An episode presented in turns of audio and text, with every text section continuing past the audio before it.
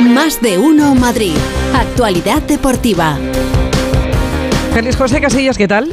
¿Qué tal, Pepa? Muy buenas tardes. Pues mira, eh, te puedo decir que el Real Madrid va ganando 2-0. Va ganando 2-0 ya. Sí, ayer te decía Ah, uno, ayer te decía uno por lo del Sí. árbitro Gil Manzano que cae mejor en la fila blanca que las azulgrana, pero como ayer el Real Madrid baloncesto le ganó al Barça también por un punto en el clásico de la Euroliga, pues bueno, pues, pues 2-0, ¿no? Eh, podemos empezar así para hablar del, Sí. del clásico. Nos ha fallado Ancelotti, también te lo tengo que decir. Porque el técnico italiano ha retrasado su comparecencia hasta las 4 de la tarde. Así que no le vamos a poder escuchar. Pero sí podemos escuchar al que va a estar en el otro banquillo, a Xavi Hernández, al técnico del Barça, que está hablando a esta hora en directo. Lo escuchamos. Que nos gusta jugar ese tipo de partidos. Y yo estoy pendiente del fútbol, por más polémica que haya, estoy pendiente de- de- del Vinicius futbolista, de Bellingham futbolista, de, de sus eh, fortalezas que tienen muchas, muchas, del Ancelotti entrenador que está haciendo. Esto sí, que es lo que me, me ocupa, pero nada más de polémica. Ya dije el otro día que no seré yo el que la, el que la genere. En directo Bueno. a la 1 y 22, el técnico del Barça hablando antes de ese partido que va a comenzar mañana a partir de las 4 y cuarto de la tarde en el Olímpico de Montjuic. Como la conferencia de prensa de Xavi ha empezado a la 1 de la tarde, está en directo, pero podemos rescatar una de las preguntas que se le ha hecho que tiene que ver con el arbitraje, como decíamos ayer. Gil Manzano es el técnico del partido, mejores números del extremeño con el Real Madrid que con el Barça, así que está bien escuchar la opinión del técnico azulgrana. Pues me parece que el ordenador ha detectado un árbitro y este árbitro, eh, cuanto menos hablemos de él, mejor. Nada más. Esto es a sorteo, en principio, ¿no? ¿Es así? Pues hay que, otra vez, digo lo mismo. Si es que me preguntáis siempre por los árbitros y la honestidad del árbitro y que lo haga lo mejor posible y lo más justo posible.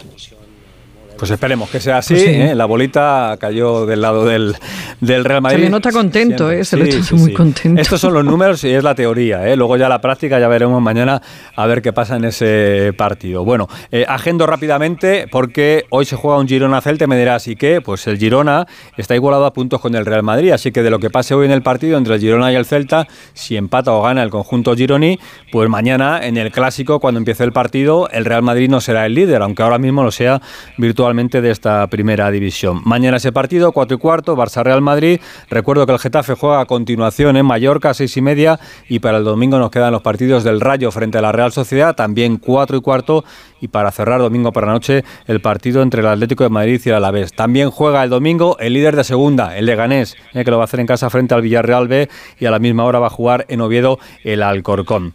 Y bueno, tenemos el partido de eh, fútbol femenino a partir de las 6 menos cuartos Italia-España. Y como no tenemos la posibilidad de escuchar a Carlo Ancelotti, pues yo creo que es buena opción escuchar a Fernando Burgos que nos cuente cómo está el Real Madrid y si más o menos quiere ya saber el 11 que va a jugar o quién puede jugar alguna cosilla ahí que rodea también a la plantilla del Real Madrid. Eh, hola Fernando, ¿qué tal? Buenas tardes. Hola, ¿qué tal? Feliz Pepa. Sí, eh, han tenido que retrasar eh, todo, eh, la previa, porque el Madrid viaja esta tarde a partir de las 7 eh, hacia la ciudad condal. Eh, no pueden viajar el día del partido porque este comienza a las 4 y cuarto, ya sería el acabose. Y viajan hoy, duermen en Barcelona y para no entrenar por la mañana, irse a casa, volver, etc., etc., pues han retrasado hasta las 4 de la tarde el entrenamiento, pero atención porque la rueda de prensa se va a adelantar y apuntan, bueno, nos apuntan, apuntan, nos apuntan que va a ser a las 3 de la tarde. Nos queda fuera del programa, evidentemente. Si hay que Eh, alargar el programa, lo alargamos, Fernando. no una hora cuarenta y cinco, no, no sé si, si les va a gustar a... Bueno, en fin, eh, lo que decía yo, que a falta del entrenamiento de hoy, el último, yo creo que Ancelotti tiene el 11 claro, me parece que va a ser el compuesto por Kepa en portería, Carvajal, Rudiger, Alaba, Mendy, Chouameni, Valverde, Cross, Bellingham, Vinicius Junior y Rodrigo Goes. Si veis hay un nombre ahí que no entra cuando era titularísimo, que es Eduard Camavinga, que en principio no va a jugar ni de lateral izquierdo ni de interior o medio centro.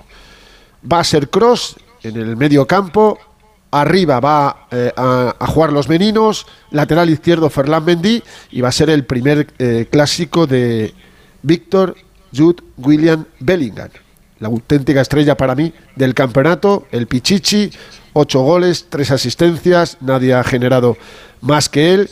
Y lo de la nueva dupla, nueva generación, eso es el Real Madrid que decía Vini, está muy bien, publicitariamente está muy bien, pero no puedes eh, apartar de la ecuación a Rodrigo Goes.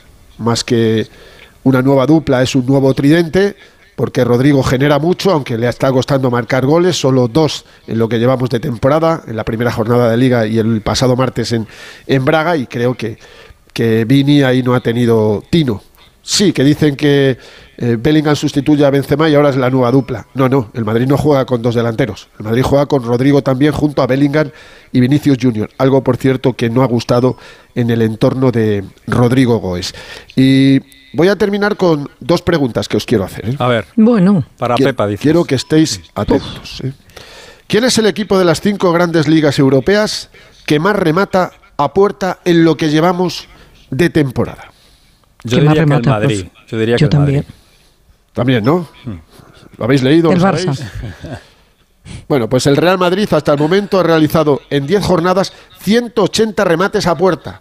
Por delante del Tottenham, Nápoles, Barcelona, Bayern, Liverpool, Inter, Sevilla, PSG y Celta de Vigo. No veo por ahí el Atlético de Madrid, por cierto. Y la segunda. ¿Cuál es la cantera de toda Europa que más jugadores aporta a las cinco grandes ligas, según un informe del prestigioso centro de investigación suizo CIES Football Observatory? Yo La de Río. Tinto. Yo diría que el Madrid también. el Río Tinto. el Bueno, ahí, ahí empezó a Ahí jugarse. empezó todo, sí, señor. Ah, en sí, las mira. minas de Río Tinto, en Huelva, con aquellos trabajadores ingleses que se pusieron a jugar al fútbol y crearon un deporte maravilloso. A ver, canterano se considera a todos aquellos que hayan jugado en equipos del club al menos durante tres temporadas entre los 15 y los 21 años.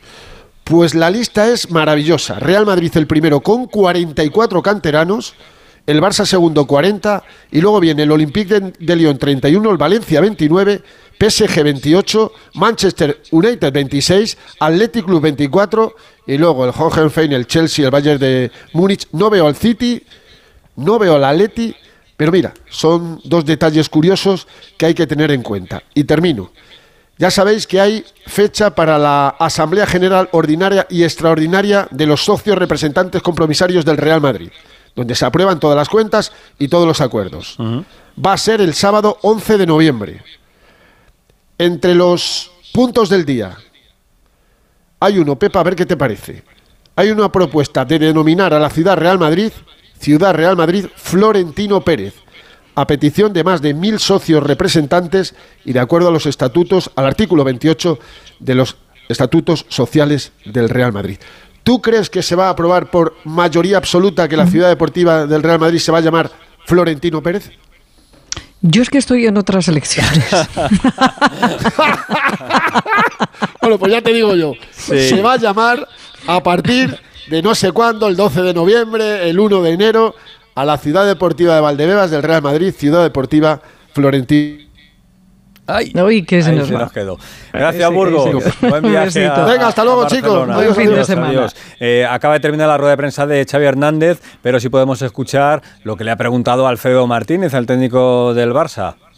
Los últimos partidos Barça-Madrid le tenéis tomada la medida al Madrid, habéis ganado los tres últimos, el de la pretemporada, brillantemente el de la Supercopa, el de la Liga, no sé si eso os refuerza anímicamente y también si tienes la sensación de que estando un punto por debajo y jugando como local estáis más obligados a este partido que el propio Madrid. No, yo creo, que la, la obligación es la misma para, para los dos clubes, ¿no? Ganar, eh, yo creo que está al 50%.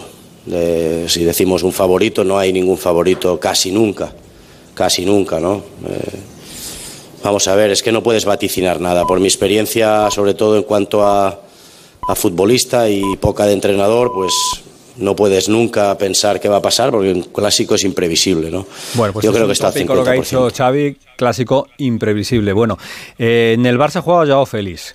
Joao Félix es del Atlético de Madrid. Y Joao Félix nunca le ha marcado un gol al Real Madrid. Ha dicho Xavi Hernández, bueno, pues a lo mejor mañana es la, la oportunidad. Pero es que Joao Félix cada vez que habla, por lo que sea, por lo que sea, Pepa, le deja un recadito al Atlético de Madrid.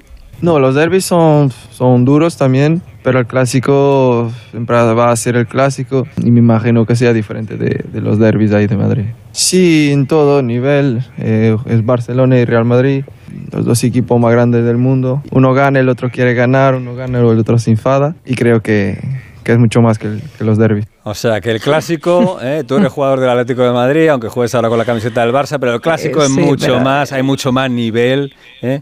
Que en los partidos, en el derby. Pero no porque esté escocido, ¿no? No está escocido. Eh, a lo mejor. Está un poquito escocido entonces. Hugo Condés sabe lo de Hugo Condés y sabe cómo está también el Atlético de Madrid que juega el domingo. Hola Hugo, ¿qué tal? Buenas tardes. Buenas tardes, ¿qué tal a todos? 70 millones, querido yo, hoy te vas a hinchar a jugar clásicos, todos los que quieras, uno detrás de otro, pero 70 millones primero. Por cierto, me ha gustado mucho Burgos, no sé por qué saca el nombre del Atlético de Madrid, esas estadísticas tan maravillosas que tenía de remates a puerta, que por cierto, lo del fútbol consiste en meter goles, no en a puerta, pero bueno bueno, eh, no entiendo muy bien por qué ha sacado el nombre de Atlético Madrid, pero ya que lo saca, tengo aquí un tuit de nuestros amigos de Atlético Stats, después de ganar 0-3 al Celta la semana pasada, que dice que el Atlético Madrid era el equipo más goleador de la liga, segundo, después de los cinco que metió el Girona, se convirtió en el equipo que más goles ha metido este año en la liga.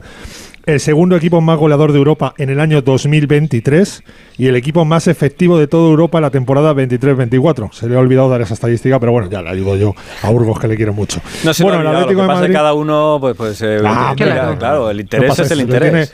Regil Manzano y Joao Félix está el tío pensando en otras cosas. Bueno, la realidad del Atlético Madrid es que eh, juega Félix, como sabes, a las 9 de la noche el domingo frente al Alavés, que mm, siguiendo un poco con la información del clásico, empate y palomitas es lo que quieren el Atlético Madrid, porque eso le, haría de conseguir la victoria el Alavés, recortarle dos puntos tanto al Madrid como al Fútbol Club Barcelona. Y bueno, si puede ser un 7-7 con 7 goles, así no lo pasamos todos bien, con 7 goles de Joao, que así vale más pasta, pues todo perfecto. Por si alguien piensa que eh, los Atléticos quiere que le vaya mal a Joao, no, no, 7 goles, pero que empaten y así pues ingresa más el, Atlético de Madrid. Y te decía que ayer entrenaron los que no jugaron titulares en Glasgow, más Jiménez, que va a ser la novedad de la convocatoria mañana en el partido ante el Deportivo Alavés. Hoy tiene día libre el Atlético de Madrid y mañana van a hacer la última sesión antes de enfrentarse al equipo que entrena un buen amigo nuestro que es Luis García Plaza, eh, gran contertulio de, de Orrecanto cuando entrenaba el Getafe que sabes que es el entrenador del Deportivo a la vez, que es un tío eh,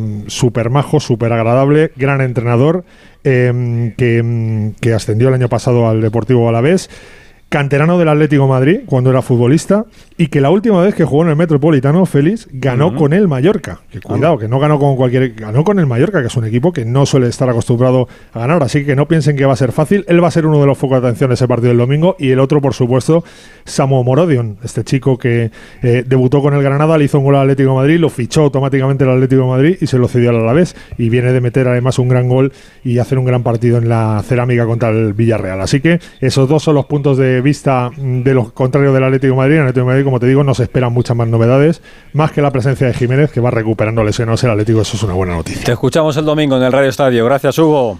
Abrazo. Buen fin de semana, chao. Y, el que está siempre inspirado últimamente es eh, Bordalás, que es el centro de atención siempre que juega el Getafe y lo hace mañana en Mallorca. Alberto Fernández, buenas tardes. Hola Félix, Pepa, muy buenas. Sí, además habéis hablado del Real Madrid, del, del Barcelona también hemos escuchado a Xavi, del Atleti y ahora del Getafe porque el Getafe está en el mismo escalafón y si no entendéis por qué digo esto, ahora vais a escuchar a Bordalás, pero no ha podido ser más oportuno este paso. Acaba de salir ahora mismo convocatoria del Getafe para mm, viajar a Mallorca, que viaja mañana. No están Damián ni Gastón, que son las dos grandes dudas. Ya sabéis que Arambarri se ha lesionado para toda la temporada esta semana, no están tampoco en Esunal. Entra Luis Milla por primera vez en lo que va de temporada y está Domingos Duarte, que se ha recuperado de esa eh, apendicitis. Así que en lo deportivo, eso es la ultimísima hora, pero vamos a escuchar a Bordalás, porque como bien dices, está últimamente espléndido en la sala de prensa y sin haberle preguntado, porque nadie le ha preguntado mm, sobre esto, quiero que escuchéis, porque al final de una respuesta que tenía otra, otra temática, otra cuestión, Bordalás, él ha querido decir esto. Estoy percibiendo algo desde ya hace algún tiempo y aprovecho para comentarlo. Eh, los partidos, los rivales cuando afrontan los partidos contra el Getafe los afrontan con un nivel de atención y de y de concentración eh, igual o similar a cuando se enfrentan al Fútbol Club Barcelona o al Real Madrid o al Atlético de Madrid. O sea que nos tienen en ese escalafón, lo he, lo he podido comprobar, sinceramente, eh, viendo los partidos y viendo los equipos cuando se enfrentan al Getafe. Bueno, pues ahí está la respuesta otra semana más para que todo el mundo hable de Bordalás y del Getafe. Por cierto, que le han, le han, preguntado también por la rueda de prensa a Javier Aguirre, que ha hablado bien de él y ha dicho, bueno, no todos los colegas, todos los entrenadores van a ser tan irrespetuosos. Así que está cañero el bueno de Bordalás eh, y en lo deportivo decir que el Getafe lleva cuatro empates seguidos, eh, que no corre peligro, pero le hace falta ya comenzar a ganar partidos. Pues lo puede intentar mañana frente al Mallorca en Palma. Gracias, Alberto. Hasta luego. Hasta luego. Un besito. Bueno, Chao. Bordalás protagonista. El Real Madrid baloncesto que ganó ayer su partido de la Euroliga juega el domingo por la mañana frente al Thunder de Palencia, pa, Palencia, ¿eh? que es el visitante por primera vez se va a enfrentar al Real Madrid en toda su historia y tenemos motos el domingo por la mañana a las 9 con Jorge Martín intentando ser campeón del mundo de MotoGP y Fórmula 1 el domingo por la noche con Carlos Sainz intentando hacerlo muy bien en el Gran Premio de México. Que, que pases un buen fin de semana. Igualmente. Hasta el lunes.